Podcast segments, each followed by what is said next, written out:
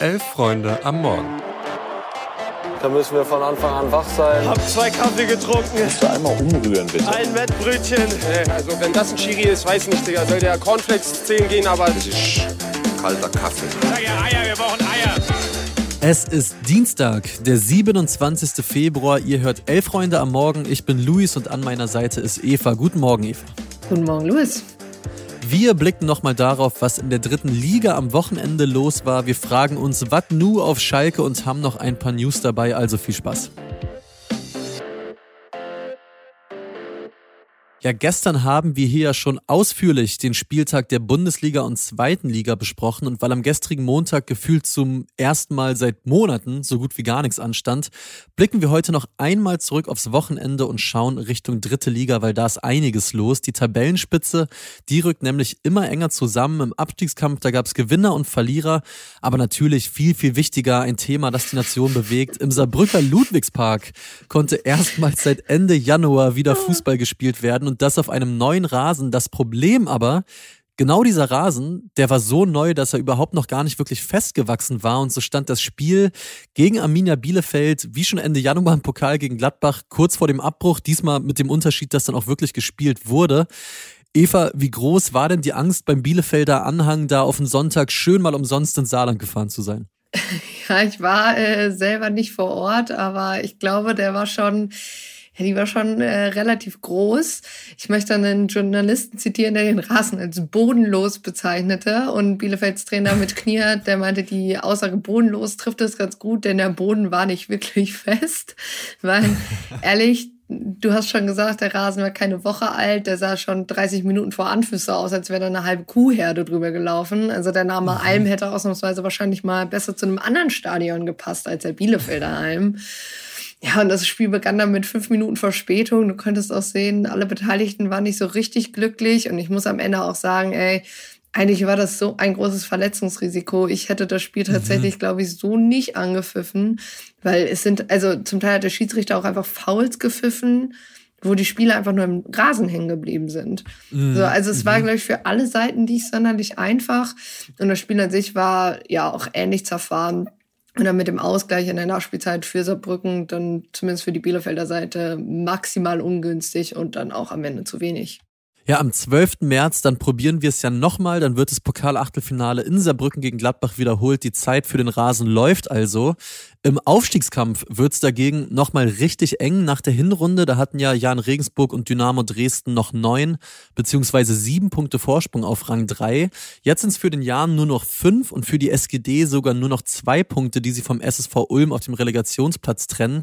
Ja, während Regensburg am Wochenende zu Hause gegen Aue 0-0 gespielt hat, hat es für Dynamo trotz gefühlt 17.000 Torchancen nur zu einem 2-2 gegen Rot-Weiß Essen gereicht. Vor allem, weil bei denen Keeper Jakob Golz über sich hinauswuchs Nachwuchs. Und falls ihr euch jetzt fragt, ja, es ist der Sohn von Richard Golz. Ja, war auf jeden Fall ein Spiel, bei dem es sich richtig gelohnt hat, das so als Second Screen zur zweiten Liga laufen zu lassen, auch wenn es dann ja mhm. erst eine Stunde später quasi angepfiffen wurde als die zweite Liga. Ähm, und auch gerade jetzt, wenn man dann auf einmal wieder so viel Zeit hatte zwischen zweite Liga und Bundesliga, ohne die, den Fanprotesten. Ja. ja, und wir lieben den Fußball ja auch aus den Gründen, dass manchmal auch einfach eine gute Defensivleistung belohnt wird am Ende.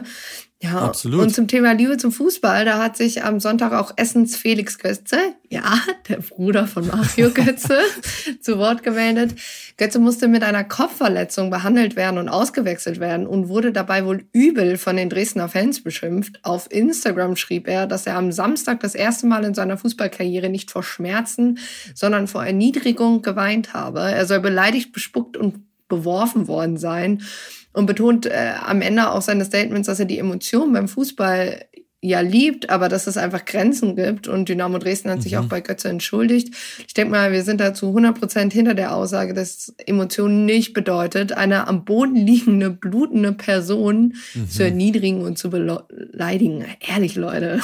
Ja, also Punkt. Gibt's echt viel, viel mehr nicht dazu zu sagen. Generell war da viel Aufregung in Dresden. Dynamo fühlte sich vom Schiedsrichter auch derart benachteiligt, dass Markus Anfang nach der Partie noch öffentlich den Videobeweis für die dritte Liga gefordert hat, gegen dessen Einführung die Clubs aber ja sich im Januar noch dagegen entschieden hatten. Hitzig, beziehungsweise irgendwo auch kurios war es Freitagabend auch in Münster. Da warf MSV-Spieler Marvin Knoll einem Münsteraner Fotografen nämlich vor, ihn übel beleidigt zu haben. Der Fotograf bestreitet das alles allerdings, Aussage gegen Aussage. Was allerdings nichts daran ändert, dass der MSV aufgrund der 1 zu 3 Niederlage in Münster weiterhin akut abstiegsgefährdet ist. Aber auch Lübeck und Mannheim haben verloren. Ja, also wenn der FC Bayern der FC Hollywood ist, dann ist die dritte Liga zumindest ja, weiß ich nicht, der, der Vorort von Hollywood, könnte man fast sagen. Naja, 2024 ist aber an sich kein schönes Jahr für Mannschaften in der unteren Tabellenhälfte, weil alles so verdammt nah beieinander ist. Freiburg 2 konnte relativ überraschend den ersten Heimsieg der Saison gegen, du hast es ja schon gesagt, Waldhofen Mannheim einfahren, auch wenn das am Ende relativ glücklich war. Ja, und außer bei 1860, da war kein Trainerwechsel bis jetzt unten so richtig erfolgreich. 1860, die haben unter dem neuen Trainer noch kein Spiel verloren und am Wochenende auch in, äh, gegen Fair gewonnen. Respekt dafür. Zeigt aber auch nochmal, dass im Vergleich hinterher so ein Trainereffekt nicht unbedingt die Norm ist. So ist das und wir springen mal weiter und gehen eine Liga höher. Ich habe mich nämlich gestern bereits am Nachmittag mit meinem lieben Kollegen Florian Nussdorfer in der Redaktion zusammengesetzt. Nussi, den kennt ihr hoffentlich schon vom Themenfrühstück, der ist leidenschaftlicher Schalker und natürlich muss ich ihn jetzt fragen, woran es denn dann schon wieder jetzt gelegen hat beim 0 zu 3 in Magdeburg und vor allem, was ihm derzeit überhaupt noch Hoffnung macht auf den Klassenerhalt. Also viel Spaß mit diesem kleinen Schalke-Schwerpunkt und schon mal für den Hinterkopf. Heute geht's im Themenfrühstück auch verstärkt um die zweite Liga. Tobi und Mia sind dann am Start, findet findet ihr wie immer um 11.45 Uhr hier im Podcast-Feed.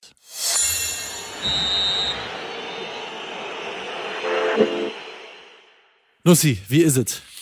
Ja, wie soll es sein? Also, ähm, ich sag mal so, ich schaffe es, mir von Schalke nicht mehr mein Wochenende kaputt machen zu lassen und meinen Urlaub, indem ich das Spiel gegen Magdeburg verfolgt habe, schon mal gar nicht. Oh. Also, ähm, das ging gerade noch so, das äh, ein, so weit von mir wegzuhalten, dass mich das nicht persönlich beleidigt hat, die Leistung, aber es war kurz davor. Okay, na immerhin bin ich froh um dein Wohlbefinden. Äh, wir haben in der gestrigen Folge gestern schon gehört, äh, Karel Gerets, der wird von einigen Fans bereits 1, 2, 3 Dong angezählt. Es mehren sich ja so ein bisschen die Vorwürfe, dass das Team vor allem hinter diesen taktischen Ideen nicht mehr stehen würde. Ist das jetzt nur das oder was läuft da auf Schalke eigentlich noch schief gerade? Ja, habe ich auch gelesen, die Vorwürfe, dass äh, Coach Karel der Mannschaft ähm, relativ spät Bescheid gegeben hat, dass er mit Dreierkette spielen will und dass daraufhin einige Spieler ihr Unwohlsein darüber zum Ausdruck gebracht haben sollen, wo mir dann so ein bisschen das Verständnis fehlt. Ich meine, jede Profimannschaft sollte in der Lage sein, sowohl eine Viererkette als auch eine Dreierkette zu spielen. Ich meine, eigene Bedenken zum Ausdruck zu bringen, finde ich, kann man machen aber vielleicht nicht unmittelbar vor dem Spiel. Ähm, kann man vielleicht unter der Woche diskutieren, aber als Mannschaft in der zweiten Bundesliga musst du in der Lage sein, auch mit einer Dreierkette zu verteidigen. Ähm, zumal es nicht das erste Mal ist, dass, es, dass diese Formation gespielt wird oder damit rumexperimentiert wird. Und ähm, gleichzeitig muss man aber auch sagen, dass diese Herangehensweise sich ja als gegen Magdeburg als völlig falsch mhm. erwiesen hat. Ähm, ich meine, vier Spieler zur Halbzeit auswechseln ist halt auch, ist halt auch ein Eingeständnis, jo. muss man sagen. Und man muss sagen, dass es dann in der zweiten Halbzeit mit Viererkette und halt auch mit den neuen Kräften deutlich besser geklappt hat. Was natürlich auch daran lag, dass Magdeburg mhm. mit dem 3-0 im Rücken äh, einige Gänge zurückgeschaltet hat. Also ja, zum einen Eingeständnis von Gerrard, dass er dich da ein bisschen vercoacht hat, aber auch ähm, egal in welcher Formation du da in Magdeburg aufläufst, so kannst du dich da nicht präsentieren. Also so weit weg und so passiv wirst du in jeder Formation von Magdeburg hergespielt. Ja, die Fans haben ja auch in Magdeburg zum wiederholten Male, muss man sagen, den Support eingestellt. Der Kader, logischerweise, der wird sich bis Saisonende jetzt auch nicht mehr verändern. Was macht dir denn jetzt gerade konkret noch Hoffnung? Fiese Frage, aber was gibt's da noch? Ähm, Hoffnung macht mir machen mir zumindest zwei, drei andere Mannschaften. Ja. Also äh, nehmen wir äh, natürlich den VfL Osnabrück, Hansa Rostock, die da unten drin stehen, schon ein bisschen Abstand haben. Lautern. Lautern scheint sich auch nicht so richtig zu berappeln unter Funkel. Wiesbaden hat auch sogar gegen Schalke verloren. Mhm. Ähm, Das heißt, das muss so ein bisschen die Hoffnung sein und auch, dass Schalke eben diese Duelle gegen Mannschaften aus der eigenen Region dann für sich entscheidet, wie sie es getan haben gegen Braunschweig zu Hause, wie sie es getan haben gegen Wiesbaden, Wiesbaden zu Hause. Mhm. Ähm, wobei man halt auch sich mittlerweile eingestehen muss, das sind halt die Ausrutscher nach oben. Ne? Es mhm. ist nicht so, wie mhm. manch einer, auch Marc Wilmots, das vielleicht gerade noch gerne darstellen will, dass das nach unten ja die Ausrutscher sind. Es ist ja ist viel die Rede von Ups und Downs, auf und ab.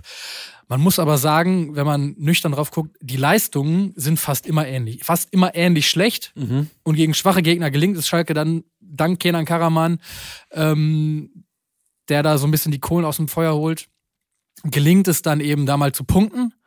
Und das könnte halt reichen zum Saisonende, um die Klasse zu halten. Mhm. Mehr aber auch nicht. Und das äh, ist natürlich auch keine gute Basis für eine nächste Saison. Dann jetzt nochmal kurz und knackig zum Abschluss. Bleiben Sie drin? Schaffen Sie es? Ja. Sehr gut. Das nehmen wir doch mit. Danke dir.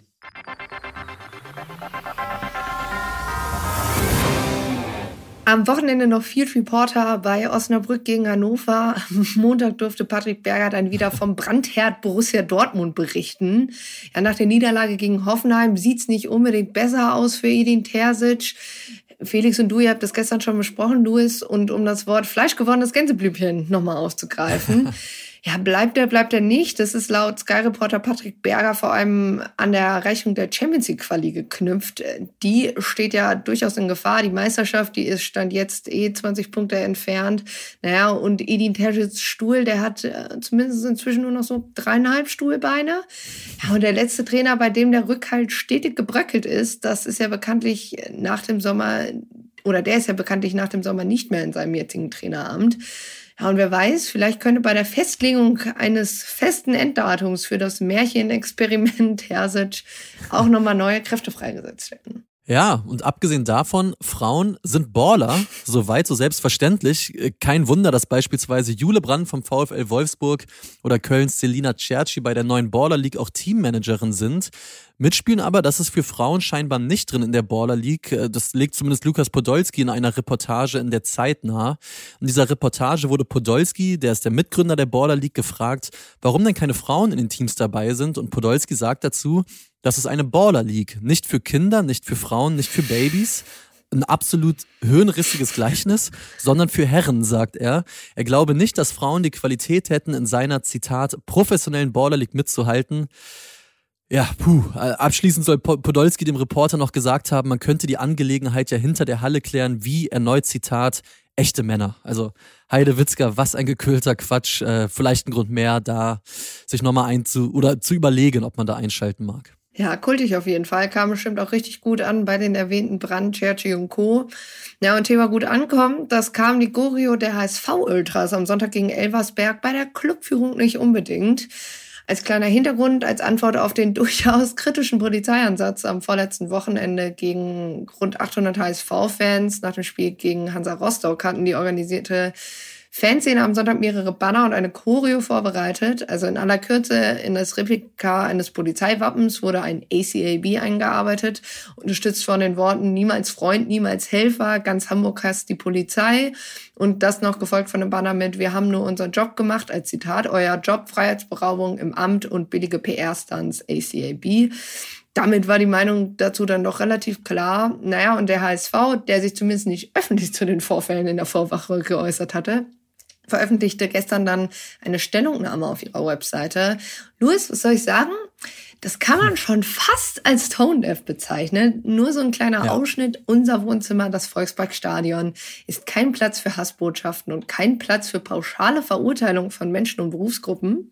Naja, wir als HSV stehen für Miteinander, für Austausch, gern auch kontrovers und für respektvollen Umgang. Wir werden in den sehr kritischen internen Dialog mit den Urhebern dieser Choreografie treten. Wir werden weiter in den vertraulichen und internen Austausch mit Polizei und Behörden wählen. Ja. Ja, dazu aber kein Wort zu dem Polizeieinsatz selbst vom vorletzten Wochenende. Auch nicht mal der Ansatz von Solidarität mit den hunderten zu Unrecht über Stunden festgehaltenen Fans. Naja, mehr zum Thema Fankurven, Choreos und vieles mehr findet ihr heute übrigens auch in der Kurvenschau auf elfreunde.de. Ansonsten sei euch nochmal das Themenfrühstück heute ans Herz gelegt. 11.45 Uhr hier im Podcast-Feed und sonst. Ja, kommt gut in den Dienstag. Macht's gut. Eva, ciao, wir hören uns. Tschüss.